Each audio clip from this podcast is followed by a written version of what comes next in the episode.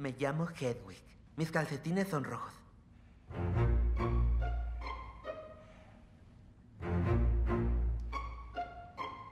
Él ya está en camino. Bienvenidos al cuarto episodio de un podcast de película. ¿Cómo andás, Iván? Todo tranquila, huevos, ¿cómo andás? Bien, bien, contento por la trilogía que nos toca. Sí, hoy la verdad nos toca una trilogía muy buena, ¿no? Para, para desglosarla bastante. Se trata de la trilogía de Shyamalan, conformada por El Protegido, Fragmentado y Glass. Bueno, obviamente para, para seguir el podcast te, te recomendamos a full que, que las veas a las películas, ¿no? Para no, no comerte ningún spoiler porque valen bastante la pena y, y no creo que te las quieras arruinar realmente. Vamos a contextualizarnos. Finales de los 90, principios de los 2000, Shyamalan venía de hacer el sexto sentido con Bruce Willis y te dice, mira, tengo una película con giros de trama como las mías, algo medio raro, poco visto, Bruce Willis acepta. Y así llega El Protegido. Y bueno, en ese momento justamente Shyamalan nos trae una, una propuesta distinta, ¿no? Una perspectiva bastante novedosa eh, con respecto a, bueno, los superhéroes en este caso, que si bien eh, en su momento había contenido de, cómics y superhéroes en el cine, era una etapa en la que en esa época muchas, muchas compañías trataban de innovar.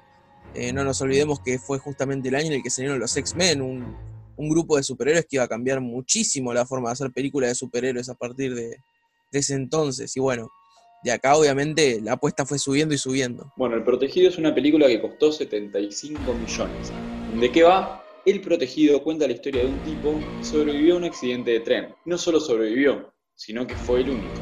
No solo fue el único, sino que salió ileso. Un tipo le hace una pregunta. La pregunta es si alguna vez se enfermó. El tipo que le hizo la pregunta fue Elijah o Elijah, el personaje de Samuel Jackson. Elijah tiene la enfermedad de los huesos de cristal, es decir, constantemente sufría por su cuerpo. Todo lo contrario a, al personaje de Bruce Willis. Básicamente la propuesta que trae el personaje de Elijah en la película es que si bien él nació con esta enfermedad de los huesos frágiles de cristal, ¿no? Eh, él piensa que en el mundo tiene que haber una contraparte. Si él es una persona que al caerse se quiebra varias partes de los huesos, clavículas y es bastante afectado por enfermedades simples, a punto de que un simple resfriado lo podría matar, por ejemplo, tiene que existir en el mundo alguien eh, totalmente contrario a él, lo opuesto, que sería una persona que jamás se resfríe, que no sufra de enfermedades, que sea más resistente a lo que son los golpes, las caídas, eh, físicamente mucho más superior.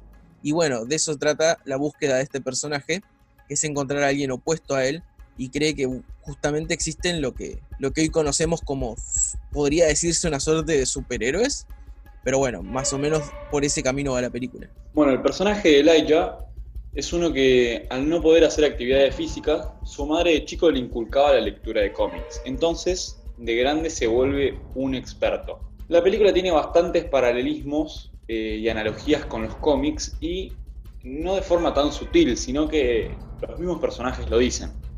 Cuando arranca la película, aparece una placa diciendo más o menos cuántos cómics lee una persona en su vida y cuánto tarda en leerlos. Aproximadamente un año de su vida. Me pareció interesante esta cuenta porque nos adentra en la perspectiva del personaje de Samuel Jackson, Elijah Price. Vemos como él ve a los cómics, o sea, algo importante. Pasada esa placa, tenemos una escena de 1961, donde están haciendo un niño que tiene los huesos de los brazos y las piernas rotos. Es una escena bastante impactante. Eh, yo la vi varias veces y siempre me impresionó. Es, eh, es muy dura. Hay varias personas alrededor de una madre con su hijo. El niño no para de llorar y un tipo le pregunta a la madre si se le cayó el, nene en algún momento. Y ahí es donde se dan cuenta que tiene, que tiene un problema. Pasado esto, arranca la película. En el presente, que vienen a ser los 2000, tenemos a David Dunn, el personaje de Bruce Willis, tomándose un tren camino a Filadelfia donde lo esperan su esposa y su hijo. Bueno, David tiene este problema, este problemilla con el tren y termina en el hospital, donde le informan que es el, único sobreviviente del accidente. Bueno, mientras Elijah trataba de convencer a David sobre su especie de poder o, o protección que estaba teniendo, o que creía que, que David tenía, el hijo de David estaba presente. Eh, bueno, el jovenzuelo tendrá unos 9, 10 años, una edad un poco influenciable, creo yo. Entonces, rápidamente cree la teoría de, de Elijah y la protege. A tal punto de que en una escena le apunta al padre con un arma, en otra de las escenas más fuertes de la película, y le dice que no le va a hacer nada, que es solo una prueba. Y ahí es donde David tiene que jugar con la psicología de su hijo y decirle, bueno, mira, si me disparás, la bala va a rebotar y yo me voy a ir. Y ahí deciden cortar relaciones con Elijah por el problema que estaba, estaba produciendo. Ya, ya no era gracioso, ya no era curioso, era, era algo que estaba trayendo problemas. el hijo lo podía haber matado. Bueno, la película, a todo esto, puede sonar un poco lenta, pero avanza perfecto, tiene sus tiempos, eh, va despacio, los personajes hablan tranquilos, se conocen, pero no es algo aburrido, porque todo el tiempo prima la, la tranquilidad y el misterio, es algo muy bien construido. Así que es un puntazo para Shyamalan quien tiene un cameo. Bueno, yendo al final de la, de la película, tenemos la cereza del postre, tenemos el plot twist que no nos esperábamos. Bueno, al final de la película podemos ver que al final todo el accidente del tren básicamente es provocado por Elijah, que quiere demostrar a toda costa de que, bueno, existe eh, el poder que, que ya sea dentro de nuestro personaje principal y así poder por así decirlo, sentirse seguro con su teoría y poder confirmar la, existencia de que él, tanto como David, tienen un poder y sobresalen de la sociedad y que, así como él lo piensa, eh, los cómics no son más que simplemente representaciones simbólicas de algo que realmente existen, que son los superhumanos, que, que él los toma como algo verídico, de lo cual se lo podría también eh, dar a similitud, como por ejemplo los mitos de, los griegos y los romanos de los héroes, como Hércules y demás, dando a entender de que estas personas siempre existieron a lo largo de la historia.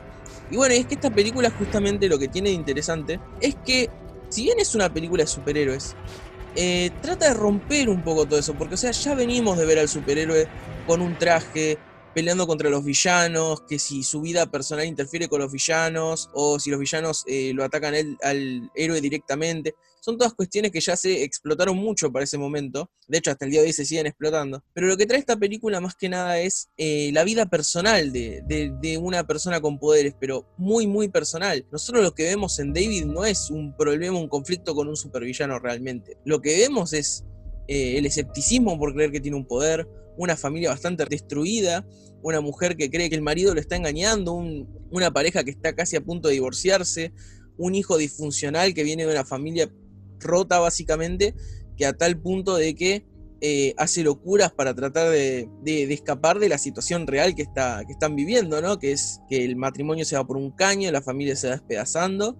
Y básicamente es toda esta cuestión de ver a las personas como personas rotas, quebradas. O sea, no estamos viendo a héroes ni a superhéroes, estamos viendo a gente un poco mejor que el promedio realmente, pero con esta cuestión de que están destruidos tanto psicológica como mentalmente. Y bueno, a esto es a lo que lleva la película, ¿no? Tocar más ese, ese lado de las personas con poderes. Bueno, en cuanto a la analogía de superhéroes, si bien es algo explícito, porque el mismo ya lo dice, eh, se forma un aura de misterio y sutileza, ya que aunque mencionan que los superhéroes están ahí, uno no sabe si dudar o no, porque están demasiado humanizados y ese es el tono que le da Shyamalan y que después posiblemente más adelante se rompa. También habla la película sobre los puntos débiles de, los villanos y eh, cositas, ítems que apoyan la teoría de, este Elijah. Ya no sé cuántas veces dije Elijah, después armamos un contador. Bueno, igual es el gran motor de la película, ¿no? Funciona todo alrededor de él. Pero, bueno, en este caso uno de los fundamentos era que David, el personaje de Bruce Willis, eh, tenía una debilidad y era al agua. De chico una vez casi se ahoga en el colegio y era un mito que los chicos se, decían, oh, sabía que, un chico se ahogó y murió, ¿verdad? Bueno, es un mito que, recorre hasta hoy en día porque es algo que escuchó el hijo de David. Bueno, Elijah es detenido y así concluye esta primera parte. Muchos años más tarde, para ser exactos, por lo menos 16, se podría decir que llega Split o Fragmentado. Esta película eh, originalmente estaba planeada salir mucho más pronto de lo esperado, o sea, iba a ser una secuela un poco más directa pero por varios motivos no se llegó a concretar y terminó saliendo mucho después, con, varios requisitos que quería el director, eh, en el 2016 precisamente. Y bueno, ¿de qué trata esta película básicamente? Está este personaje llamado Kevin, que tiene, eh, se podría decir, un problema de eh, personalidades múltiples, y este tipo termina secuestrando a tres chicas. ¿Para qué la secuestra? Ni nosotros ni las chicas sabemos, pero a lo largo de la película vemos que se empiezan a develar las intenciones de Kevin. Bueno, no más bien de Kevin, sino de las 23 personalidades que tiene. De a poco, estas personalidades van interactuando con las chicas. En una excelente, excelentísima actuación de James McAvoy, que sin él la verdad no sé qué sería de esta película, no sé qué otro actor hubiera... Oye, hay un montón de actores buenos, pero McAvoy va perfecto para el papel.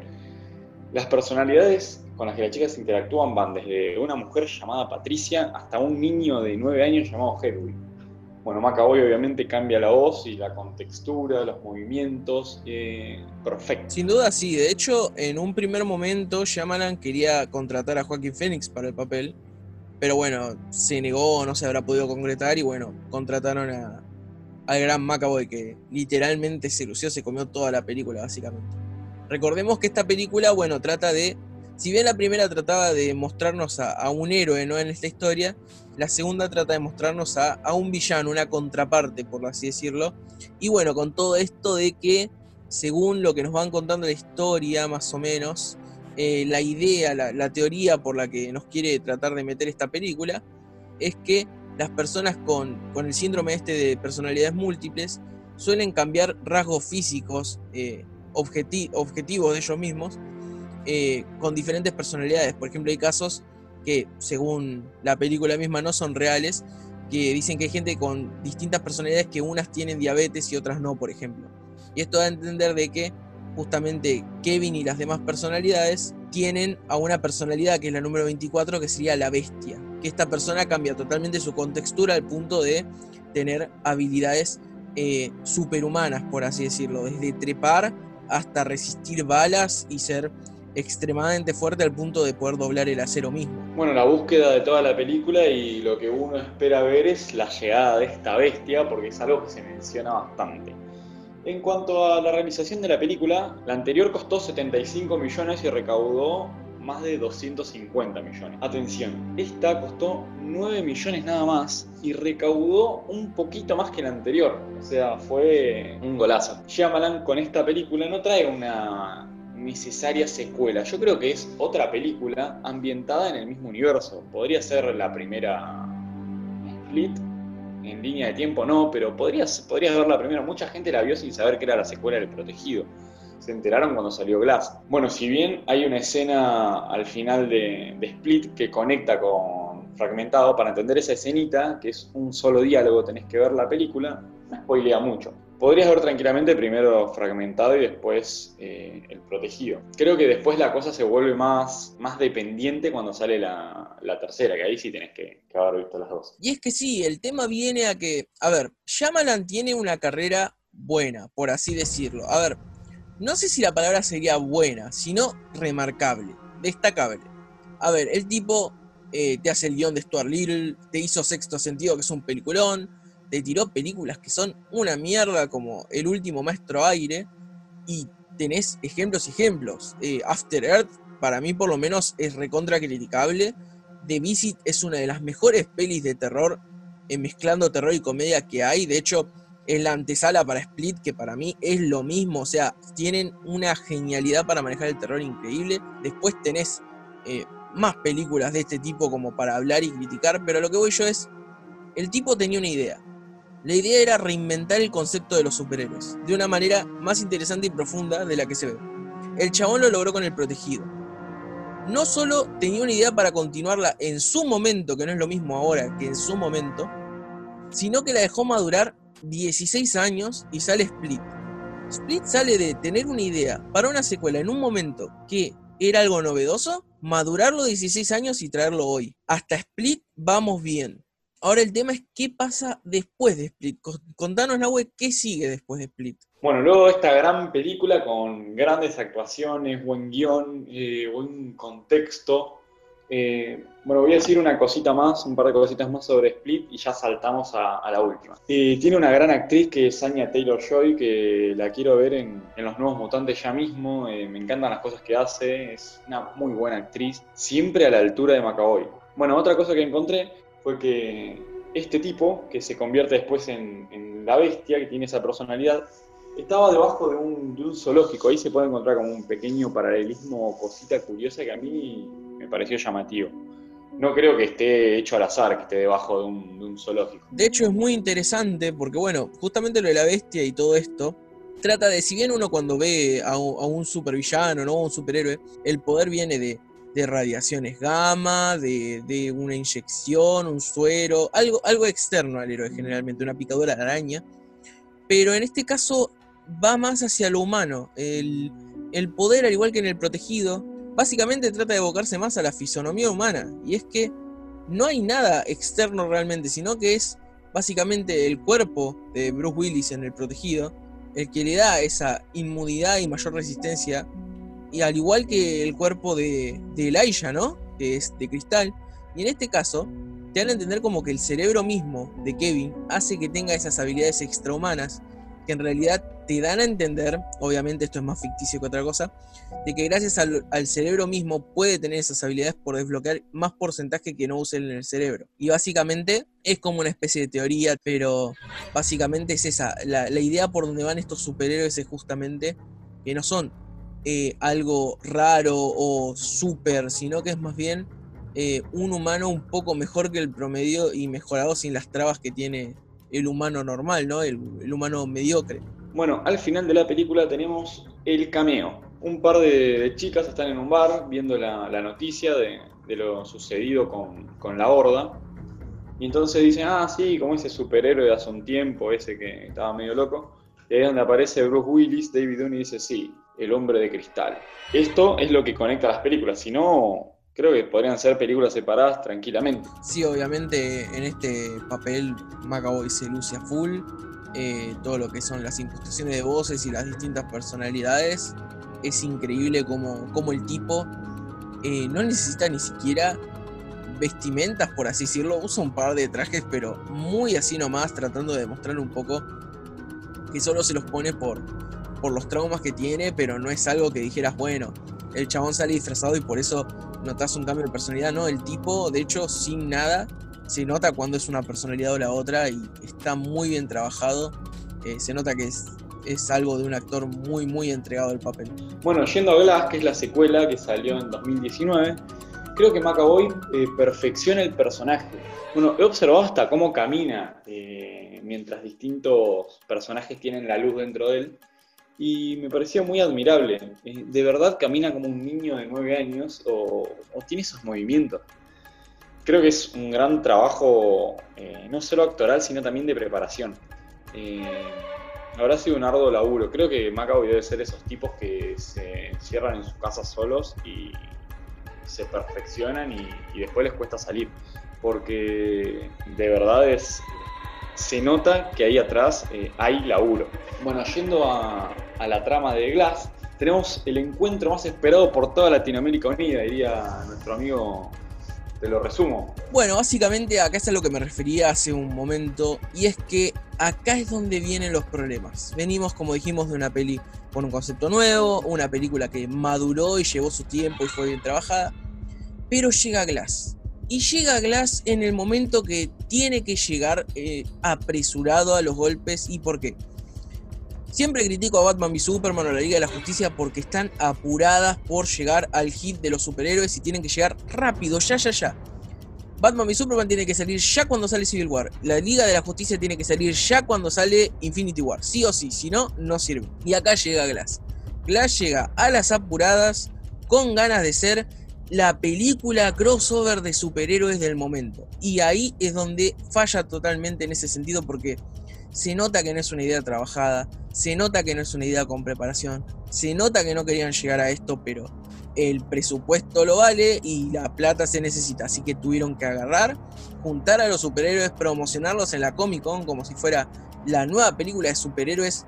O sea, ese es otro problema. ¿Por qué se está promocionando como una peli de superhéroes? O sea, está muy alejada del género. Son superhéroes, pero no son los que irías a ver a una Comic Con como diciendo, mirá, Superman, Spider-Man, el protegido. No es la idea ni nunca lo fue. Pero Yamalan se vende esas ideas porque, como siempre, hace un pie bueno y un pie malo. O sea, siempre le erra el paso que da si dio dos pasos bien, da uno para atrás. Eso siempre se sabe. De todas formas, lo, del tiempo lo apoyo porque el loco la estrenaba un año después y lo comía la pandemia. Y yo después de esto, la verdad, no sé qué importancia va a tener el cine de superhéroes. Creo que es una gran incertidumbre. ¿Seguirá siendo Marvel eso que es? Porque creo que hace más de un año se estrena una película ya la gente se va acostumbrando a otras cosas. No sé qué va a pasar después de esto, no, no tengo idea, pero me intriga muchísimo y creo que si tardaban no, no llegaba a eso que él quería, que era la, movida de superhéroes. Creo que fue, eso fue un acierto sin querer, pero como vos decís puede ser un poco, un poco bastante apresurado. Claro, no, es que es un acierto comercial, sí, obvio, pero fue un reacierto comercial en el sentido de que le pegó a la movida, pero pensándolo bien, ¿es lo que queríamos, Glass? O sea, ¿tenemos una película profunda realmente? Eso es lo, importante. ¿Hay, hay ¿Está la esencia de Split del protegido en Glass? Bueno, yendo a la trama, tenemos a, David patrullando, siendo un, justiciero, el cual va impartiendo justicia, que es lo que hacen los justicieros. Eh, bueno, hay algo que no mencionamos del protegido. Eh, tiene un poder que si toca a las personas puede ver sus pecados, sus, actos malignos en forma de visiones. Bueno, se cruza con Hedwig, que es este niño de 9 años, una de las personalidades de, de Kevin, y al tocarlo ve que tiene secuestradas a tres chicas. Algo curioso es que cuando vemos el flashback, eh, a quien vemos en el flashback es a, Hedwig, al mismo niño. Podrían haber sido las otras 22 personalidades, pero no lo vemos a él. Bueno, es, una, es un punto que refuerza más la teoría de que todas las personalidades son completamente distintas. Eh, no sé si me, explico. Sí, bueno, a ver, para mí no, en ese caso no sé si fue eh, algo muy, muy determinante capaz, porque, bueno, yo creo que la película nunca pone en foco, por lo menos Split, no creo que ponga en foco si, si hay 23 personalidades o 24, sino creo que lo que más pone en foco es eh, el tema de si realmente existe algo como la bestia, no por, por el trastorno, no por la personalidad, sino por si de verdad tiene esas habilidades superhumanas, ¿no? O sea, puede existir otra personalidad que se llame Marta, pero si Marta puede trepar paredes, ya eso va a ser menos creíble a que exista Marta, puede existir Marta tranquilamente. No, a lo que voy con esto es que la película después, eh, bueno, más adelante, el, uno de los personajes cuestiona eh, eh, los poderes o la existencia de, de los mismos. Entonces, ahí es donde la misma película de antemano te va diciendo son personalidades distintas. Con este, con este detallazo, el personaje de, Kevin está teniendo un problema real, le está pasando algo posta, eh, son 23 personas adentro de una, es, es algo que está sucediendo. Es solo con, un detalle. Bueno, volviendo a la trama, eh, David se choca con. Bueno, esto ya lo dije. Y bueno, rescata a las chicas. Ahí es donde la bestia se enfrenta con, con David. No, yo estoy diciendo David hace una hora y es Dave, ¿no? ¿Por qué nadie me lo dijo? ¡Ay, debo haber parecido un idiota! Bueno, eh, pasa que David es un término regional. ¿De qué región? norte de Nueva York. Ah, sí. Yo soy de Útica y jamás oí el término. No, no en Útica, es expresión de Albany. Bueno, en una, en una pequeña buleada que no viene, que no viene mal. Eh, no, no, está bien. Eh, Puede ser un diminutivo porque también está como, como David. Eh, si no, alguien más le pifió. Kevin es, eh, es detenido junto con, con David en, en, el medio de una trifulca. Quien lo detiene es el personaje de Sarah Paulson, eh, a quien conocí en American Horror Story. trabaja muy bien, muy bonito. Es una gran actriz. en la película personifica a una doctora que trata un trastorno particular, que es el de personas que se creen superhéroes. Eh, aprisiona o detiene a la Horda y a, David en el mismo lugar donde tienen a Glass, donde tienen a Elijah. Eh, y lo juntan para hacer terapia de grupo y decirle, bueno, mirá, lo que a vos te pasa mm, no son superpoderes justamente, se dieron varias cosas, los, las balas que te dieron eran cartuchos viejos, no, no es que tenés super fuerza, estaban húmedos, viejos. David, vos casi te morís en una pileta, no, no sos tan fuerte. Entonces trataba de meterse en, su psicología. Mientras que el personaje más inteligente de todos, eh, el de los huesos frágiles, el, el de los problemas, el de los problemas físicos, eh, elaboraba un el- elaboraba un metódico y complejo plan. Y bueno, acá básicamente vamos a estar viendo, ¿no? Cómo se, se van tratando de, de llevar y cómo se confrontan al mismo tiempo estos tres personajes, ¿no? Que ahora están encerrados en este en esta suerte de, loquero de institución psiquiátrica, ¿no? Y bueno, acá creo que hay uno de los puntos débiles de la película, diría, que es eh, las actuaciones y la historia. A ver, ¿qué pasa con la historia? Acá la historia se estanca. ¿Y se estanca? Porque estamos viéndolos nada más estar ahí. Estamos esperando un clímax porque la trama no avanza para muchos lados. Después tenemos a, a Kevin, que si bien tiene muchas personalidades, eh, siento que no hay un progreso en la actuación de James McAvoy. Diría que hay hasta un poquito de retroceso, porque se ven dos o tres personalidades que son un chiste. O sea, una es un tipo como un jugador de fútbol estadounidense, que es Yo man, hello. O sea, pésima actuación. Y después otro que es como una especie de mexicano. Fin, o sea, No, es como si el problema ahí está en el guion. El problema ahí está en el guion, no en las actuaciones. No te metas como acá hoy. No, problema no, bueno, claro. Claro, no, no, bueno, está bien. O sea, ahí. Perdón, de actuaciones no. Creo que el problema es el guion que trata de darle cosas a Macaboy súper burdas porque es como que yo empiezo a hablar as- así y de golpe sea una actuación perfecta a otra personalidad. Y es malísimo. Eh, no diría que el problema es de actuación, tenés razón vos, es netamente guion. Creo que no saben qué hacer y metieron un crossover forzado. Y bueno, se ve desarrollando, ahora vas a explicar un poco más qué onda, cuando ya estos personajes llegan a, a la confrontación, ¿no? Má- Más, allá de estar encerrados y ver cómo, cómo se escapan del psiquiátrico. Bueno, un punto antes de la confrontación, un suceso, es que, bueno, Elijah, bueno, implementa su malvado plan, eh, metiéndose por, eh, escapándose de su celda, metiéndose por pasillos, haciendo cosas con computadoras. Bueno, acá es donde creo yo que está el, error más grave de la película, y es el de las conveniencias. Veníamos de tener El Protegido y, y Split, dos películas que, eran bastante realistas eh, con los sucesos que tenían. Vos lo, lo veías y te la creías, bueno, por ahí no que un tipo camine por las paredes, pero sí creías mucho de las cosas, porque eran películas realistas. Acá es donde se convierte en, algo pochoclero. Tenemos un tipo hackeando cámaras en segundos, escap- escapándose de su celda. Es imposible, por más que sea el hombre más inteligente del mundo, es imposible eh, que pasen ciertas cosas. Y bueno, según dicen, bueno, los tres iban a terminar peleándose en el, en el edificio de Filadelfia que se estaba por inaugurar como si fuera el, el final de un cómic, como si fuera un, un cómic de edición limitada o algo así. Era, era como. Era lo que anhelaban. Todo esto era una distracción de, Elijah y se terminan peleando solo en el patio de, este hospital. Ahí creo que es eh, un- hay otro punto flojo. ¿Por qué? Porque yo todo el tiempo pensaba, wow, ahora van a ir a la ciudad y, y- y van a escalar y, y- y van a pasar cosas muy emocionantes. Y la película no me dio eso. Me dio otra resolución y creo, no creo que sea mala la resolución. Eh, creo que se presenta un pequeño giro de trama también, pero uno malo. Uno que hasta desilusiona. Porque es como que te digan, bueno, mirá, sí, y, y ahora vamos, va- vamos a ir al parque eh, a jugar a la pelota. Y vos te imaginás todo el parque, eh, todo hermoso, todo muy lindo, bonito, los pajaritos, esto, que aquello, y bueno, terminan jugando a la pelota en el, en el- en el patio de tu casa. No digo que sea un mal plan, eh, terminan jugando la pelota al fin, pero creo que el, el armado, la expectativa que nos dieron fue, fue otra. No sé si, si mi analogía es muy correcta o es una cagada, pero Es que está perfecto. A ver, eh, este tipo, o sea, Shyamalan viene de, de hacer plot twist y plot twist y plot twist. Y no porque hagas un plot twist es una buena película y no porque hagas un plot twist, el plot twist está bien hecho. A ver, en películas como The Happening eh, o El Incidente, tiene plot twists que son pero pelotudísimos, o sea, que, no tienen ni sentido.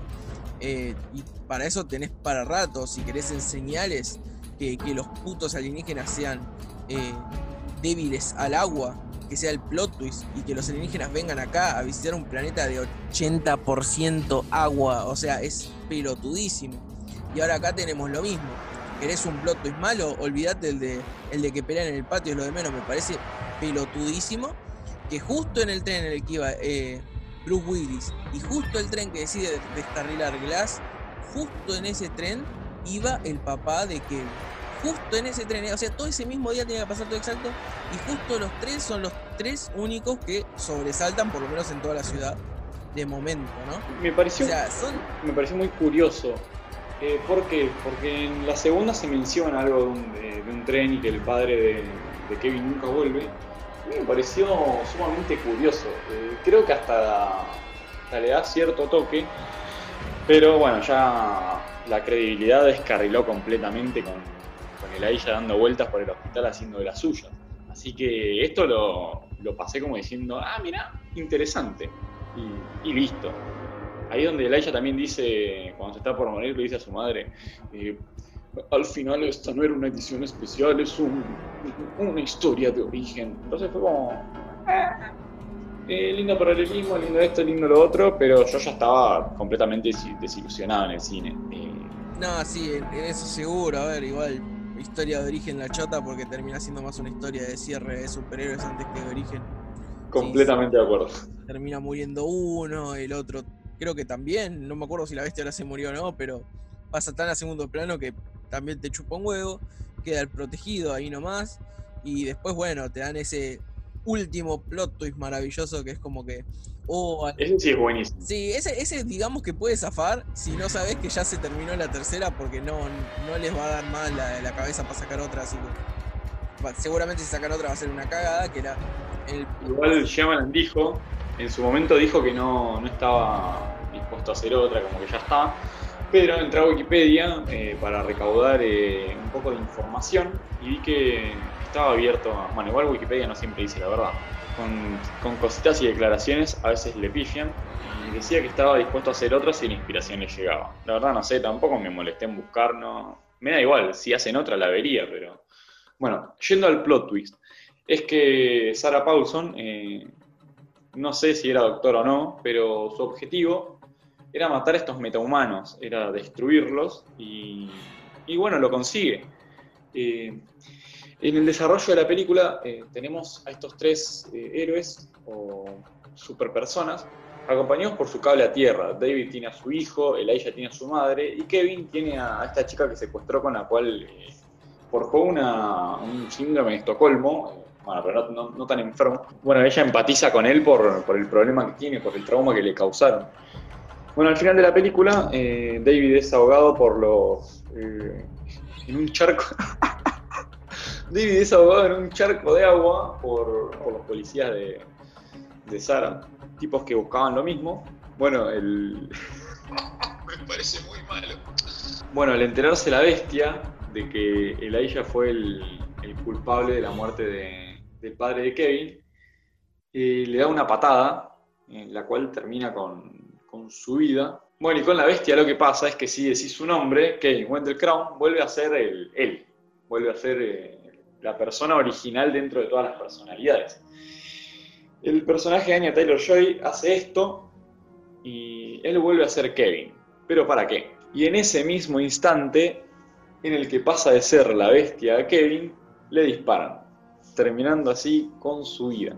Bueno, después tenemos un tercer plot twist, no sé si interesante, creo que tirando más para el lado de lo, de lo justiciero, que es que Elijah le mandó todo a su madre por mail, no sé cómo entraron tantos videos, tantos gigas, y su madre sube todas las cámaras de seguridad, todos lo- los sucesos que, que vimos a internet. Y así es como todo el mundo se entera de, de esto. Y entonces el plan de Sara de ocultarlos, de matarlos para que no sus poderes no salgan a la luz, falla, falla completamente, ya que son expuestos. Bueno, la parte de Sara concluye con que van a otra ciudad en busca de, de estos otros metahumanos, que creo que ahí es donde se pueda llegar a abrir la puerta para algo nuevo, ya que con los tres muertos mucho más no se puede hacer. Creo que lo mejor que se puede hacer igual es matarlos, porque si no íbamos a tener una cuarta parte sin duda. La película recaudó lo mismo que recaudaron las anteriores, estuvieron más o menos por ahí. Pero si sacan otra, no sé qué tan seria sería la cosa por las opiniones divididas que tuvo esta. Es que básicamente no, uno no puede esperar una película buena, porque como, como se viene repitiendo, eh, la primera fue un concepto trabajado, la segunda uno madurado, y la tercera es cualquier cosa. O sea, a ver, está bien, es entretenida, está buena, para pasar el rato. Ahora, no se compara ni en pedo, ni, ni con un ojo tuerto, eh, a, la, a la primera y a la segunda, que son mucho más interesantes.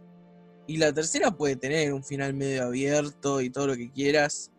Puede haber un par de conceptos chiquititos destacables, pero nada se luce, nada es como antes. Para colmo es un crossover de tres personajes que muchos no tienen para contar tampoco. A Kevin ya lo vimos explotado en Split con todas las personalidades. Las dos que se agregan se las pueden meter en el orto si quieren porque la verdad son una cagada. Eh, el protegido la verdad no aporta nada en la película. Eh, tendría que estar resguardado, mejor dicho. Eh, Glass también ya tiró toda su filosofía en el protegido. Y el tema es que es un crossover, estaría bueno. Un crossover chico, con una historia aparte. Pero si los metés a los tres como si tuvieran algo más que contar. Y no tienen una mierda que contar. Es un crossover vacío. Es un crossover que es un tráiler para la Comic Con.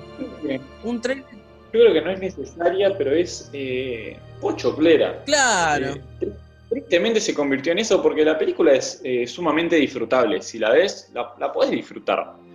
Pero no llega ni ahí al nivel de las anteriores. Eso está clarísimo. Pero no creo que sea algo que, no se pueda ver. No, no es algo inmirable tampoco. Ojo, no la defiendo porque No, no, me parece bastante mal en cuanto a sus antecesoras.